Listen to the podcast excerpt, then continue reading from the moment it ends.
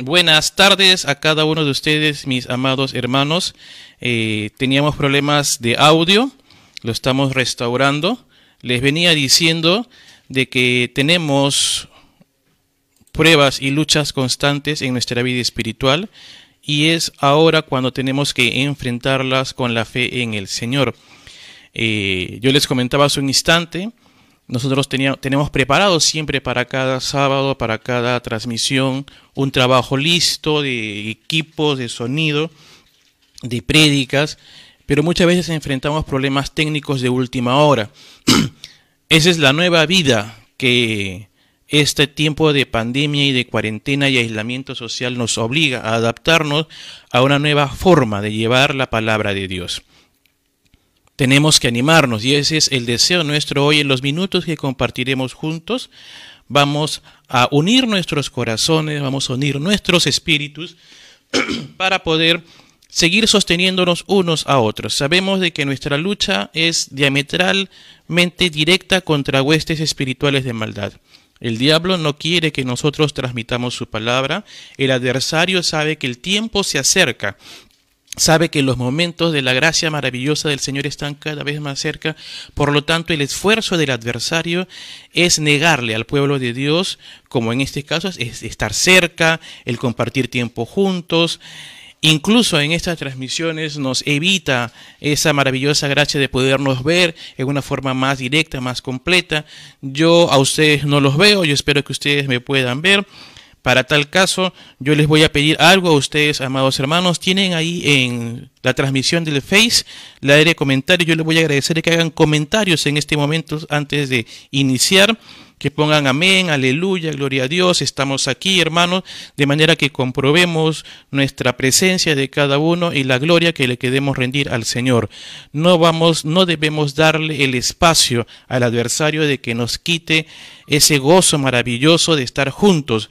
Eh, aplausos, gloria a Dios, aleluya, alegría, todo lo que ustedes quieran manifestar a través de la, eh, de la carpeta de comentarios y díganla ahorita en ese instante y compartamos unos a otros, saluden a los hermanos que se encuentran. Hoy. Tenemos hermanos aquí desde Pacasmayo, de Chiclayo, de Trujillo, gloria a Dios, hermanos de Lima, hay hermanos de los órganos, bendito sea el Señor tenemos, a me da gusto ver hermanos que nos visitan a veces también desde otros lugares y que comparten familia con nosotros. Esto es hermoso en la gracia del Señor.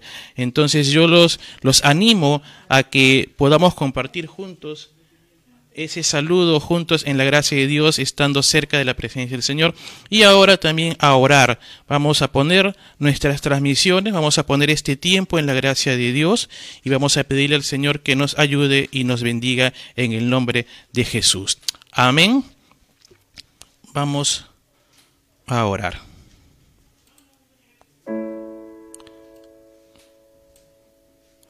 Padre Santo, amado Dios, te bendecimos en esta tarde te glorificamos, oh Dios Todopoderoso. Yo quiero, amado Dios nuestro, ponerme a tus pies y rogarte, Padre Santo, en el nombre de Jesús, que hoy nos mires con agrado. Muchas veces nosotros, mi Dios, no somos dignos, no somos merecedores de ti. Por eso apelamos a la gracia maravillosa de Jesús. Su sangre la que nos da esta entrada, su sangre la que nos lleva adelante. Es la que hoy pedimos, oh Señor, que se haga manifiesta en nuestras vidas. Y yo te ruego, amado Dios, que nos llenes de tu poder. Amado Dios, aquí hemos llegado tu pueblo, tus hijos, oh Dios Todopoderoso, este pueblo que necesita de ti, oh Señor. Este pueblo que necesita de tu gracia, amado Dios. Y te ruego que hoy nos escuches con tu mano poderosa. Te ruego, Padre Santo, que estés cerca de nosotros. Aleluya. Te ruego, amado Dios Todopoderoso, que dirijas tu mirada a nosotros. Te ruego, Señor Dios eterno, que tu corazón se incline al nuestro Y que tu gracia hoy, Dios de poder, se muestre con toda, con toda, mi Dios, esa gracia maravillosa que tienes para con nosotros. Inclina tu oído hacia nosotros, oh mi Dios. Inclina tu oído, Padre eterno, te lo pido, amado Señor. Permítenos hoy a cada uno de tus hijos que estamos allí recibir de tu gracia. Que nuestro corazón, mi Dios, pueda hoy sentir tu presencia. Si hemos pecado, si hemos fallado, amado Dios, perdónanos. Si nos hemos equivocado, oh Dios Todopoderoso, restauranos hoy. Te lo ruego en tu santo y poderoso nombre. Haz tú la obra, mi Dios, grande, grande y maravillosa en medio de nosotros, oh Señor. Haz esa obra grande sobre cada uno de tus hijos. Bendice esta transmisión, mi Dios. A pesar de las dificultades, los errores, los tropiezos que estamos teniendo, yo te ruego, amado Señor, que nos permitas ahora, oh Dios eterno, poder enviar esa transmisión a tus hijos, Padre Santo, que nos están escuchando, y que ellos hoy, Padre Santo, también puedan recibir tu palabra maravillosa. Amado Señor, yo te pido que nos unjas hoy, que nos abraces, que nos abraces allí, mi Dios, donde estamos, porque te necesitamos a ti. Grande eres, oh Jesús, grande eres, oh Señor. Te alabo y te bendigo, Padre. Te exalto, mi Dios, porque eres bueno y para siempre es tu misericordia. Aleluya. Aleluya. Gloria a ti, oh mi Dios. Amén y amén. Bien, hermanos. Nosotros, dentro de las cosas que hacemos para la tarea de Dios, siempre mencionamos algo. La tarea que nosotros hacemos para Dios no es fácil y no es sencilla. Nuestro camino nuestra ruta hacia el cielo está lleno también de tropiezos y de adversidades. El Señor Jesús nos dijo que el camino para la salvación era angosto y que la puerta era estrecha. Desde ahí nosotros nos vamos dando cuenta y nos percatamos que las cosas no van a ser tan fáciles y sencillas.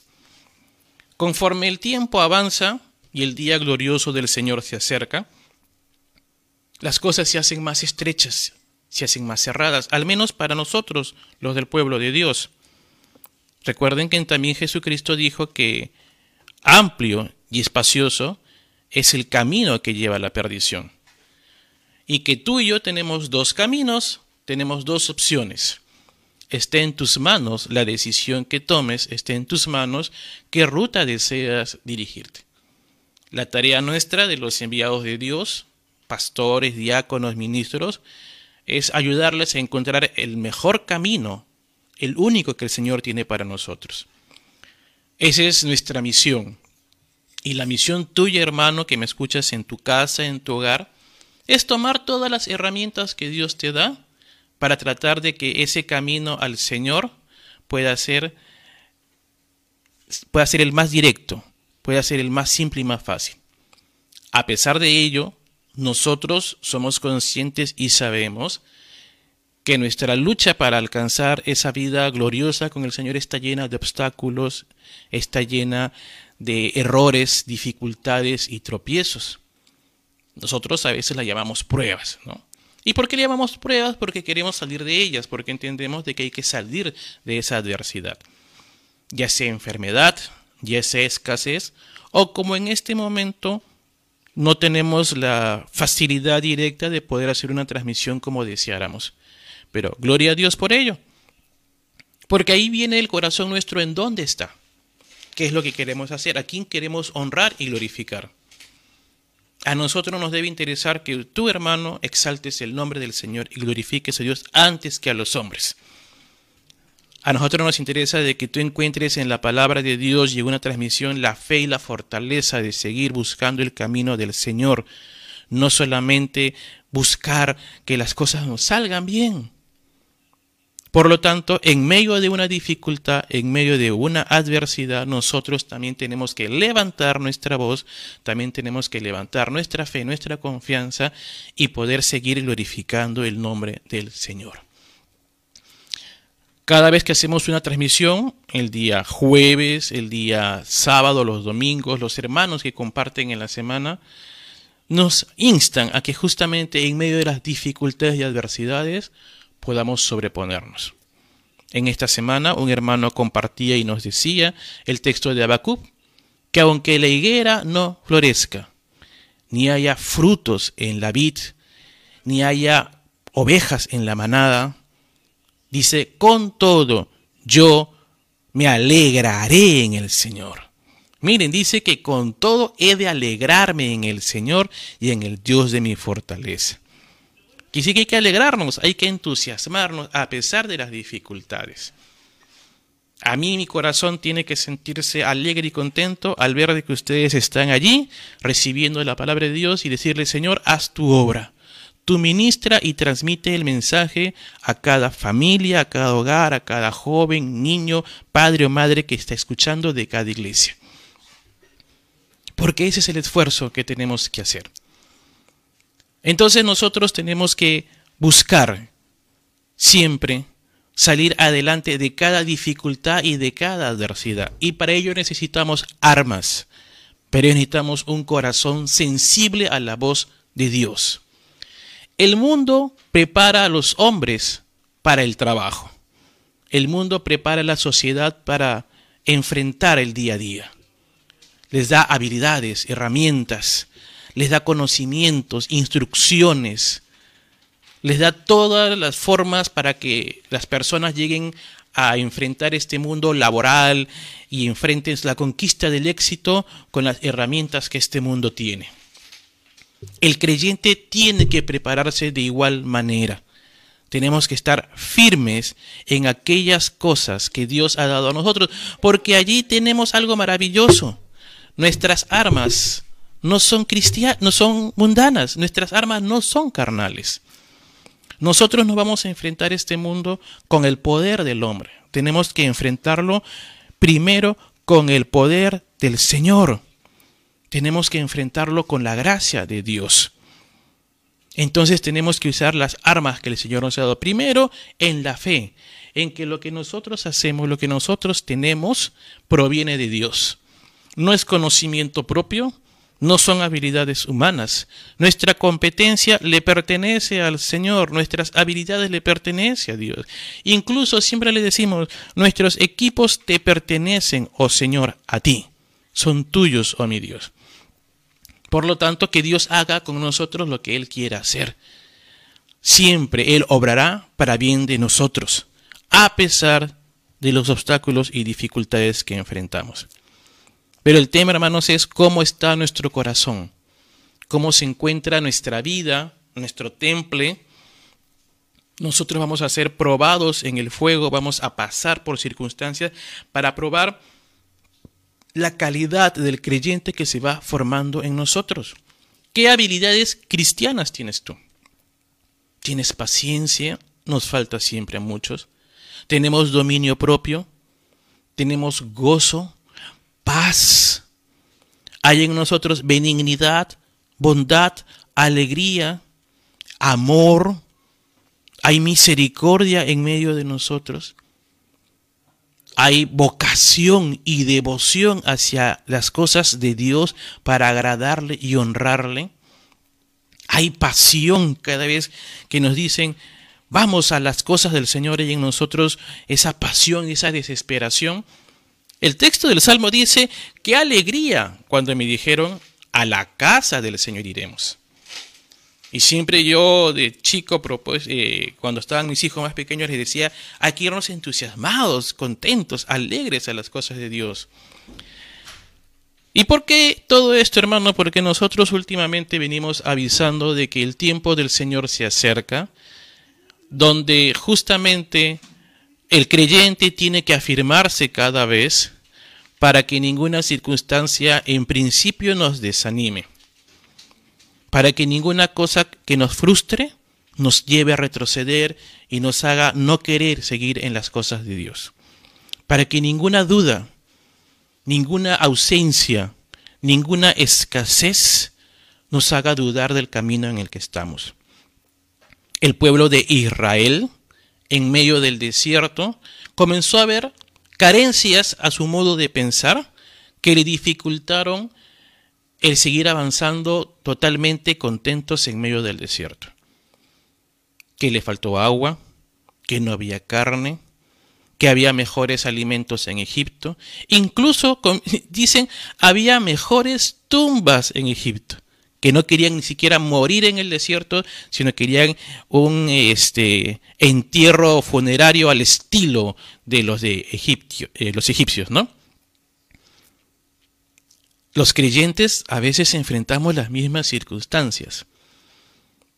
Las adversidades diarias que les podemos catalogar del 1 al 10, pero siempre cada uno piensa que la suya es mayor que la de otro, nos hacen pensar, nos hacen asumir de que Dios nos ha abandonado y de que no tenemos un camino firme en el Señor.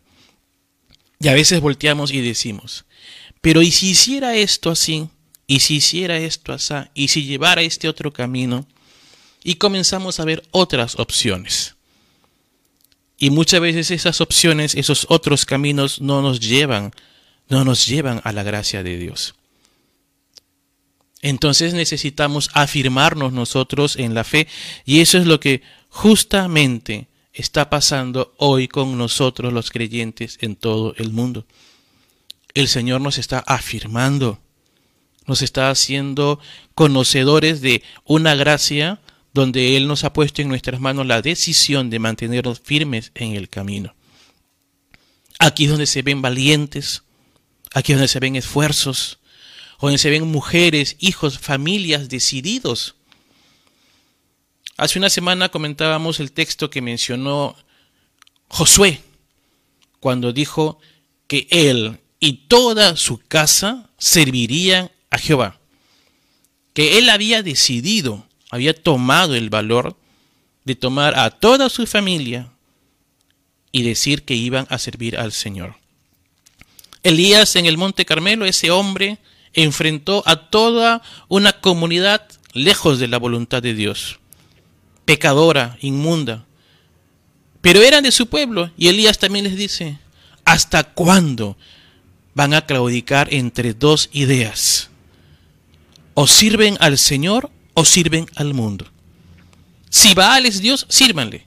Si Jehová es Dios, sírvanle. Pero Dios no desea lo que Apocalipsis nos dice que seamos tibios. Él quiere que seamos calientes, tampoco fríos, tampoco tibios, sí calientes en su gracia.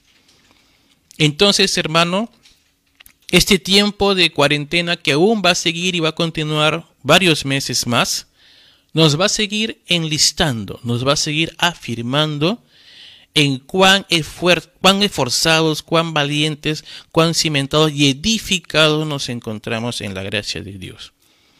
Todas las predicaciones, las lecturas, los cultos a los cuales has sido hoy los tienes que poner en marcha para defender la fe que hay en ti. El adversario va a emprender todas sus armas va a usar todo su armamento. El miedo especialmente hoy en día es un mal que se ha esparcido, el temor, y con él viene la frustración y con él viene el desánimo. El miedo no solamente al contagio, sino el miedo a la muerte. La gente, créanme, los que ustedes tendrán seguro conocidos como yo, tienen una pequeña tos, un estornudo, un dolor de cabeza y la persona ya se ve en una cama de UCI con un respirador artificial, despidiéndose de la familia, pensando en cómo dejo a mis hijos, a mis hijas, a mi esposa, a mi esposo, mi hogar, mi trabajo, y tuvo solamente una tos. El miedo invadió tu cuerpo y de repente la alegría se te fue, el gozo se te fue. Y allí donde el Espíritu tiene que rescatarse de nosotros, pararnos firmes, enfrentar esa mentira del diablo, sacar el gozo y la palabra de Dios, la espada del Espíritu y decirle, no temor, no miedo, yo confío en el Señor, que aunque ande en valle de sombra y de muerte, tu vara, oh Señor, y tu, y tu callado me infundirán aliento. Yo no tengo por qué tenerle temor a un dolor. Existe el dolor, no somos ajenos a ello, existe. Existe la escasez, existe el sentarte un día a la mesa y de repente no tener más que un par de panes duros. Pero puede ser que tengas también una mesa abundante. No podemos nosotros decir que el cristiano solamente vive en angustia. No nos equivoquemos. Gloria a Dios cada vez que hay abundancia y hay y tranquilidad, pero en todo tiempo Dios te prueba. ¿Cómo, ¿Qué estás haciendo con ese tiempo libre, por ejemplo, que tienes? Cuando antes te quejabas, no tengo tiempo para hacer las cosas de Dios, no tengo tiempo para leer la Biblia. Ahora lo tienes y no lo haces. Estás buscando eh, cómo instalar una plataforma de películas y series en tu celular, estás buscando cómo emplear tu tiempo en otras cosas y te olvidas que tienes el tiempo para Dios. Algunos eh, sufren de insomnio, no pueden dormir o duermen muy tarde y no saben qué hacer en ese tiempo. ¿Y qué cosa más maravillosa es lo que dice la Biblia? De madrugada yo te buscaré. Pero no nos damos cuenta que Dios está tocando a la puerta y nos está dando facilidades. Tienes a la familia cerca, a tus hijos para hablarles de Dios para mencionarles lo que el Señor quiere. Tienen tiempo para compartir en familia y de repente ver una película cristiana, un texto. Lo tenemos ahora. Para resarcir errores. Para que si no nos hablábamos, si es que había resentimientos, había cosas ocultas, podamos emplear el perdón hoy en día. Podamos reconocer y restaurar matrimonios heridos, golpeados, distanciados. Hoy el Señor los ha acercado. Hay un distanciamiento social fuera, pero en casa están juntos. Pero aún así, eh, hermanos, eh, hemos encontrado hogares que están luchando el tema de una convivencia familiar. Parecía o pareciera, es curioso, como que era mejor cuando el, el papá estaba fuera de casa que ahora cuando está dentro. Pero Dios lo permite para que aprendamos a convivir como debe ser, de la manera correcta y adecuada, incluso nuestra economía. Dios nos provee para poder nosotros también incluso ser eh, emisores de bondad hacia otros. Nuestro hermano pastor de Piura, Manuel Salcedo, nos mandaba un mensaje en esta semana que Dios nos da también para compartir, para saber entregar al necesitado, no solamente a nosotros, entonces nos vamos dando cuenta de que el Señor va formando personas distintas, personas variadas, no comunes. Nosotros basta darle una mirada a la calle para darnos cuenta de cómo esta sociedad se degrada cada día. Es triste y es penoso. La sociedad se degrada moralmente, estructuralmente, en sus instituciones, organizaciones se va degradando. ¿Y nosotros qué vamos a hacer? La sociedad cree que con instrucción, con cultura, dinero, economía se soluciona todo y, y se va dando cuenta la sociedad que no lo consigue. Porque no es tema de la ignorancia de unas cuantas personas que se agrupan en una reunión social eh, llena de alcohol y de vicios, las que termina muerta en la puerta de la calle de una discoteca. Y uno podría pensar, sí, pues esas personas no tienen un grado cultural o económico para salir de eso. No, hermanos, porque también encontramos personas de renombre, con títulos nobiliarios, con conocimientos y con recursos, que simplemente aún no sabe distinguir que entre una persona u otra no hay diferencias por color, por estratos, y mucho menos por ideología religiosa. El tema no está en cuántas, decía el pastor Alfredo el domingo, y si lo entendieron bien, no es las herramientas del hombre para tratar de salir de sus problemas. el hombre y sus herramientas no nos va a servir, hermano. Sé que hay muchos jóvenes que me escuchan en familia y que están estudiando en una universidad, un instituto, y allí se les instruye a conseguir y a buscar el éxito a través de todas sus habilidades y conocimientos. Que eso es bueno, porque todo lo permite Dios. Pero por sobre ello tenemos que indicarle que nada de eso les sirve si no está la gracia maravillosa del poder de Dios en sus corazones. Para que esas manos sean bendecidas, para que el fruto de esas manos, de esos labios, de ese entendimiento, llegue con el poder y la gracia de Dios. El Salmo nos dice que en vano se esfuerza el constructor si no es Dios quien edifica la casa. Todo lo que hagamos nosotros tiene que ir de la mano de Dios. Él es la vid verdadera y nosotros somos los pámpanos. Por lo tanto dice que fuera de Él nada podremos hacer. Entonces con Él todo lo que hagamos será mucho mejor ya sea eso poco que tú crees que haces o lo mucho que Dios te permite hacer, todo lo que hacemos es por la gracia de Dios y debemos darle gloria y honra de Dios. Yo estoy aquí por la gracia de Dios. Vivo cada día por su gracia. Salgo a trabajar y retorno por su gracia. Y le digo, Señor, yo sé que a mi derecha caen mil, a mi izquierda diez mil, y gracias porque a mí no me toca nada. El Salmo 91 nos dice esta palabra del Señor. Vivamos bajo el cuidado del Dios Altísimo. Pasemos la noche bajo la protección del Dios Todopoderoso. Él es nuestro refugio, el Dios que nos da fuerza, el Dios en quien confiamos. Solo Él puede librarnos de los peligros ocultos y de enfermedades mortales. Amén. Solo bajo su protección podemos vivir tranquilos, pues nunca deja de cuidarnos. Aleluya. Ni de día ni de noche tendremos que preocuparnos de estar en peligro de muerte ni en las sombras de la noche, ni a plena luz del día nos caerá desgracia alguna. Tal vez a nuestra izquierda veamos caer miles de muertos. Miren qué realidad. Tal vez a nuestra derecha veamos caer diez mil más. Pero a nosotros nada nos pasará. Con nuestros propios ojos veremos como los malvados reciben su merecido. El Dios altísimo, queridos hermanos, es nuestro refugio y protección. Por eso ningún desastre vendrá sobre nuestros hogares. Dios mismo les, dará, les dirá a sus ángeles que nos cuiden por todas partes. Los ángeles nos llevarán en brazos para que no tropecemos con nada. Andaremos entre leones y serpientes y los aplastaremos. Dios dice, mi pueblo me ama y me conoce, por eso yo le pondré a salvo.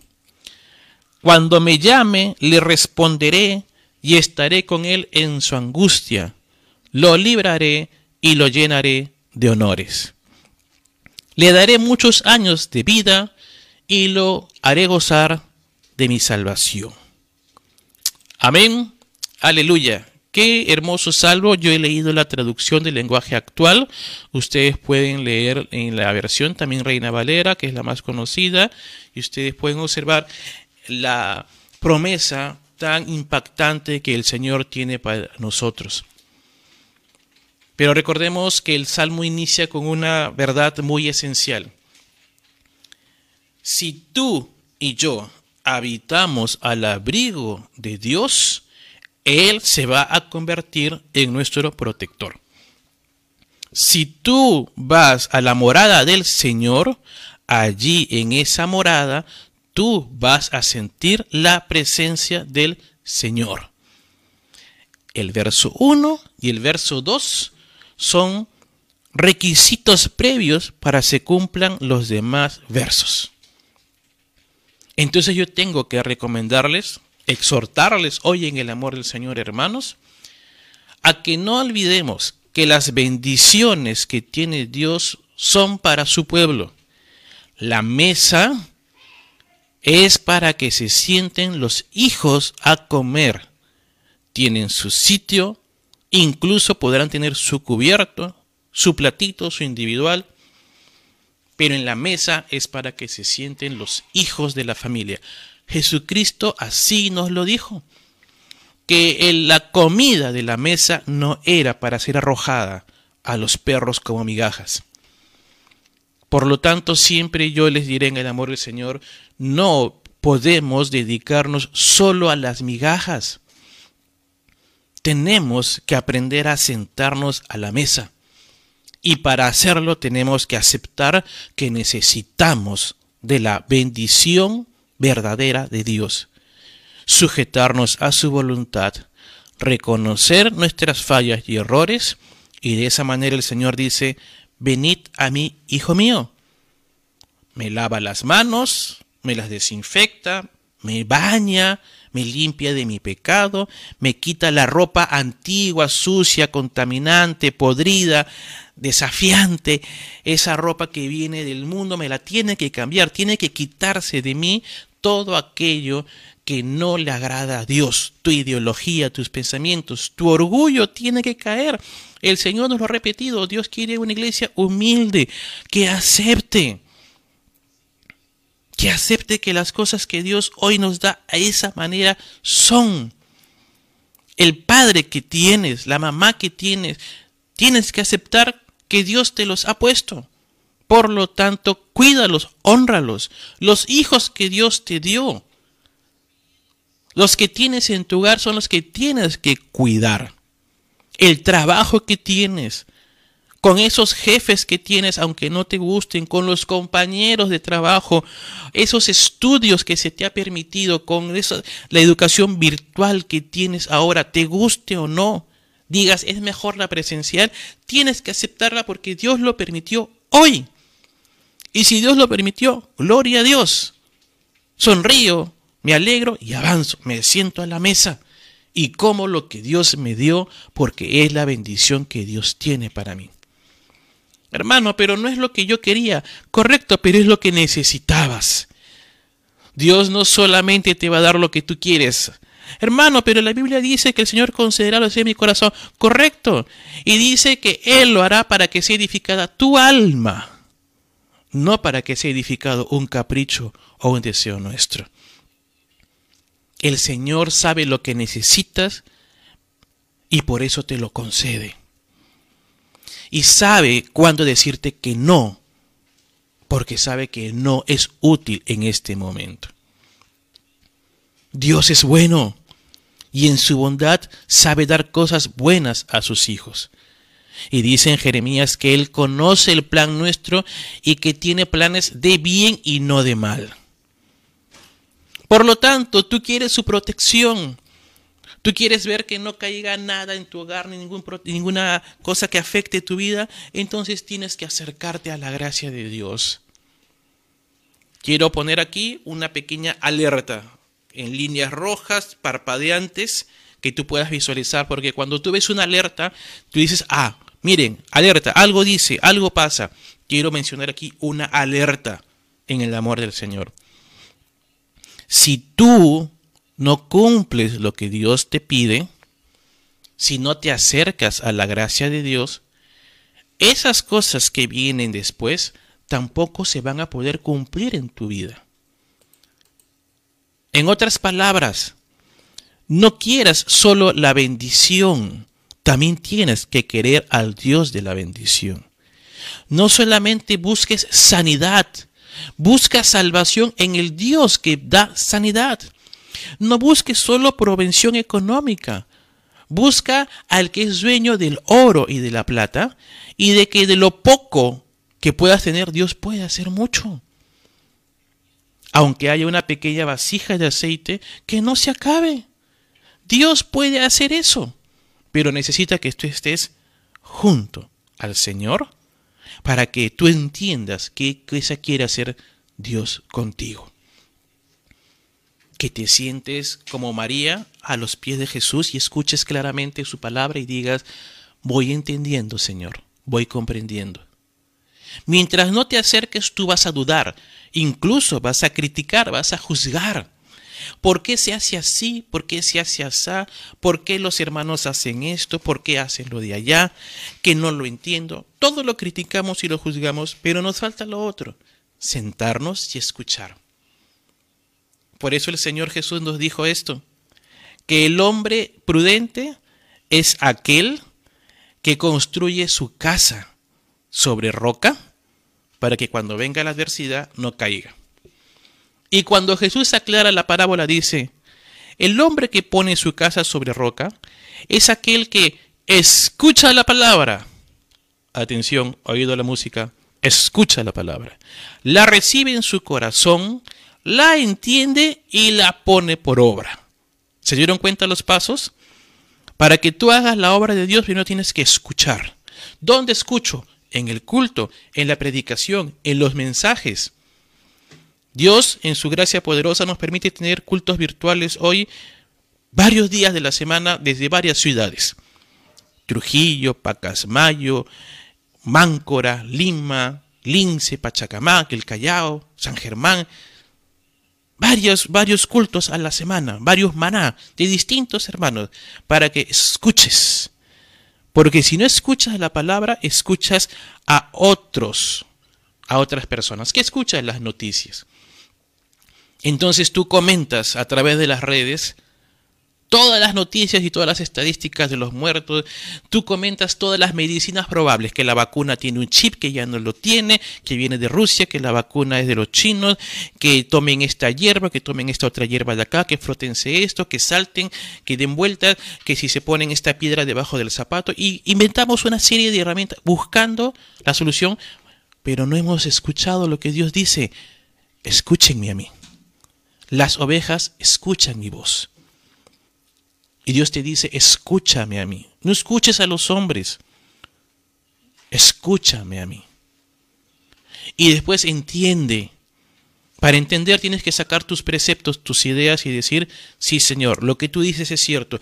No me gusta, no me agrada, esa persona me hizo daño, tú dices que lo perdone, que la ame, que la quiera, que la estime, pero aún siento que debo vengarme, pero tú dices que tengo que perdonar. Entonces voy a decirle a mi carne que se sujete y que haga la voluntad de Dios. A mí me gusta tal persona, es prohibido el amor que siento por ella, no es permitido, no es correcto. Eso daña el templo del Espíritu Santo que hay en mí. Eso me ocasiona pecado, puede traerme fornicación o adulterio. ¿Qué hago? Escuché que eso no es correcto, entiendo que no debe ser así y le digo, Señor, que esta carne se sujete, se someta y me aparte del mal, que huya del pecado. Cuando no escuchamos, hacemos las cosas según lo que creemos. O es peor, según lo que vemos. Fulano lo hizo, yo por qué no lo puedo hacer. Es la edad de eh, eh, algunos no dicen, pero está en la edad de hacerlo. Como que si la edad justificara o eso justificar el pecado. Alerta, alerta, atención, nada justifica el pecado. Lo decides tú no hay edad para ello. No es que los muy niños no pecan o los muy ancianos, que vamos a exonerar a mis hermanos de tercera edad y a partir de los 80 lo que hagas no se toma por pecado. Creo que tampoco, ¿no, hermano? Pero bueno, Dios nos llama hoy en este mensaje a que nuevamente recapitulemos nuestra vida en qué pasos viene dando, qué tanto lo vamos cimentando, qué tanto nos vamos fortaleciendo que tanto nos vamos acercando a la verdadera gracia de Dios, porque recuerden, el tiempo ya está, ya estamos cada vez más cerca. Eh, esta eh, pandemia nos ha permitido comprobar este, cómo está la sociedad, qué tan lista a las cosas de Dios está.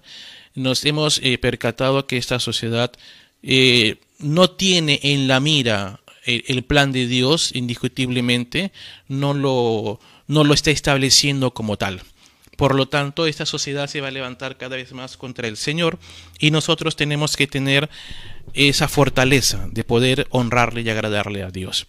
Yo quiero finalizar con este texto. Yo les voy a agradecer que puedan buscar en sus Biblias Marcos 8, el capítulo 34 al 37.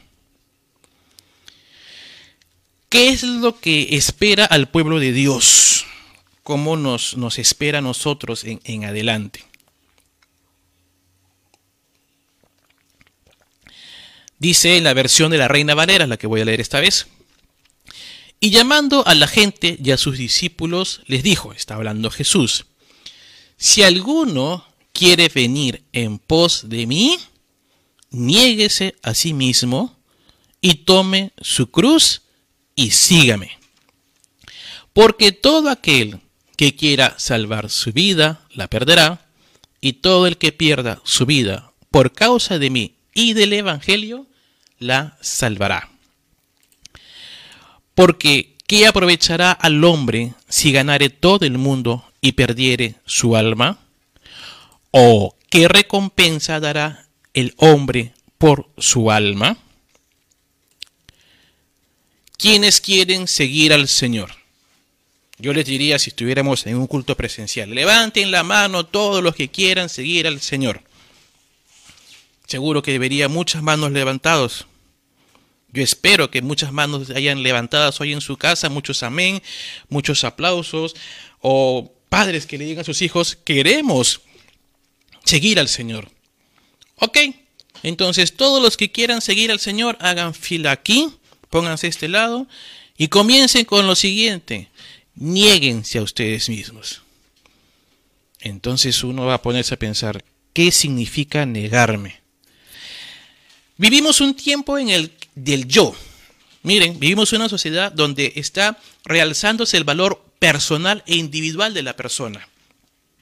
Vivimos tiempo donde se forman habilidades personales, habilidades blandas, duras, capacidades de las personas, a que sean individualmente seres autónomos, independientes de los demás, donde luchen y ganen las cosas solos por sí mismos. Los de niños en la educación primaria, secundaria y la universidad, ni qué decir. Vivimos el tiempo del yo, donde la personalidad vale. Y si tú quieres transformar tu personalidad o tu género, eres libre. Eso ya ustedes lo, van notando, ¿no? Cada persona puede decidir hoy en día qué tipo de género personal es. Y por eso tenemos pues comunidades de personas donde su género va cambiando y transformándose, no solamente de hombre a mujer, de mujer a hombre, sino incluso eh, eh, de ambos sexos y con cosas materiales o inmateriales. Por eso Dios lo primero que te dice, si tú quieres seguirme, primero niégate a ti mismo lo que tú eres, toma tu cruz y sígueme. ¿Qué es tomar tu cruz? Significa que aceptes y adaptes un modo de vida distinto al que el mundo tiene. Te conviertes en cristiano, realmente cristiano. No solamente de nombre, que porque entro en una transmisión o soy de una iglesia, no. Tú aceptas y te presentas a los demás de tal forma. Desde hace un año tengo la oportunidad de haber retomado estudios universitarios que los haya postergado mucho tiempo y estudio con mis hijos en la casa. Y les comento esto porque cada vez que tenemos que presentarnos ante los profesores o las personas que demandan de nosotros, ellos me escuchan que siempre me presento como pastor de una iglesia. Porque todos se presentan con sus habilidades, que si soy del norte, del sur, que si trabajo aquí, si soy ingeniero, arquitecto, lo que cada uno es. Yo siempre me presento como hermano pastor de una comunidad cristiana. Y gloria a Dios que por ahí nunca faltan otros cristianos que se agrupan y bueno, qué emocionante es que cuando nos encontramos con otros cristianos, ¿no? ¿Por qué les comento esto? Porque ¿qué te define hoy a ti es lo que yo te diría? ¿Quién eres tú realmente? Si yo hoy te pregunto y viene el Señor y te pregunta, ¿quién eres tú? ¿Tú qué le vas a decir? ¿Cómo te vas a presentar ante ellos? A mis hijos que me están escuchando, mi esposa, mi familia, ¿cómo se van a presentar ante la sociedad?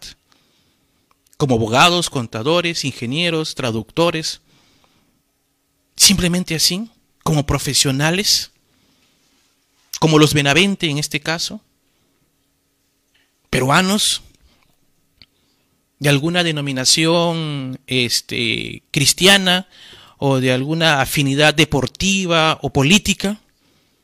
Eso no nos define, hermanos. tú quieres seguir a Cristo, tienes que convertirte en cristiano. Y tú tendrías que presentarte, y te lo digo hoy con toda la autoridad que el Señor nos da, como un hijo de Dios, como un cristiano. Tú tienes que presentarte a los demás y decirle, sí, yo soy enfermera, pero soy cristiana. Yo soy doctor y soy cristiano. Yo soy profesor y soy cristiano. Yo soy el albañil y soy cristiano. Yo soy un padre de familia felizmente casado y soy cristiano o cristiana. Yo soy una joven universitaria que espero llegar algún día a tener mi negocio y soy cristiano. Tengo mis pies firmes en Jesús, mis convicciones seguras, mis principios seguros en Cristo. A mí no me va a dominar el mundo, ni me va a dominar la tentación, ni se va a venir contra mí la maldad. Yo voy a enfrentar mi trabajo, mis estudios, mi entorno con la gracia de Dios. Cuando tú mencionas el nombre de Jesús, las tinieblas huyen, hermano. Cuando tú mencionas que Cristo es tu Señor, las tinieblas huyen y el enemigo se pone alerta. De hecho, vas a enfrentar tribulación y angustia. De hecho, el enemigo va a venir a molestarte. Pero para eso tienes al Señor que te ha dicho que si tú pierdes esta vida, vas a ganarla de Él. Él te salvará. Si tú quieres ganar esta vida, si tú quieres tener una vida tranquila, sin complicaciones, me decía uno de mis hijos, no quiero perder amigos. Por Cristo se pierden. Por Cristo se pierden amigos, amigas, familia, compañeros, por Cristo. Porque nos toca definirnos a quién vas a agradar, a quién vas a honrar. ¿A los hombres o a Dios? A nadie le agrada ser fastidioso, antipático, molesto, el aburrido, entre comillas. Pero tú tienes que definirte claramente qué vas a hacer. O vas a agradar a los hombres, o te vas a doblegar ante los hombres, o simplemente vas a decir, bueno Señor, tú me has dicho de que si voy por tu lado, tú me vas a bendecir. Aquí está tu hija, tu hijo, cuídame y guárdame. Tú serás mi recompensa, Señor. Dios quiere eso para nosotros, hermano. Yo quería animarte hoy, quería recordarte estas verdades del Señor Sé que hay algunas dificultades en la transmisión, pero doy gracias a Dios que me han escuchado, ¿no es cierto? Sí se me está escuchando, gloria a Dios, me confirman que sí se está escuchando. No importa si no me ven, qué bueno, porque al final tampoco soy una gran belleza para que ustedes me vean. Lo importante es que vean al Señor, que mientras yo haya estado hablando, ustedes hayan estado atentos al mensaje, recibiendo la gracia de Dios Todopoderoso. Amén. Vamos a darle gracias a Dios por este día y por cada día de nuestra vida. Yo sé siempre que hay muchos pedidos de oración. Si ustedes tienen a bien y lo desean, pueden poner sus pedidos de oración en, el, en la plataforma, ahí en el, en el Face, en los comentarios. Si ustedes lo desean, pueden hacerlo, no hay ningún problema. Como acto de fe. Porque nosotros vamos a orar en general. Creemos de que Dios escucha. Aquel que con fe pide, y dice la palabra, el que tenga alguna necesidad, venga a los presbíteros de la iglesia, ore por el enfermo y la fe lo sanará. Si nos ponemos de acuerdo dos o tres en su nombre, Dios nos escucha y Él responde nuestra oración. Así nos lo dice el Señor. Entonces, lo que nosotros vamos a hacer hoy es vamos a orar y a darle gracias al Señor por este día que nos concedió, por cada día de nuestra vida. Y si tú tienes una necesidad, pónsela al Señor. Hoy te toca a ti tener fe. Hoy te toca a ti creer en el Señor.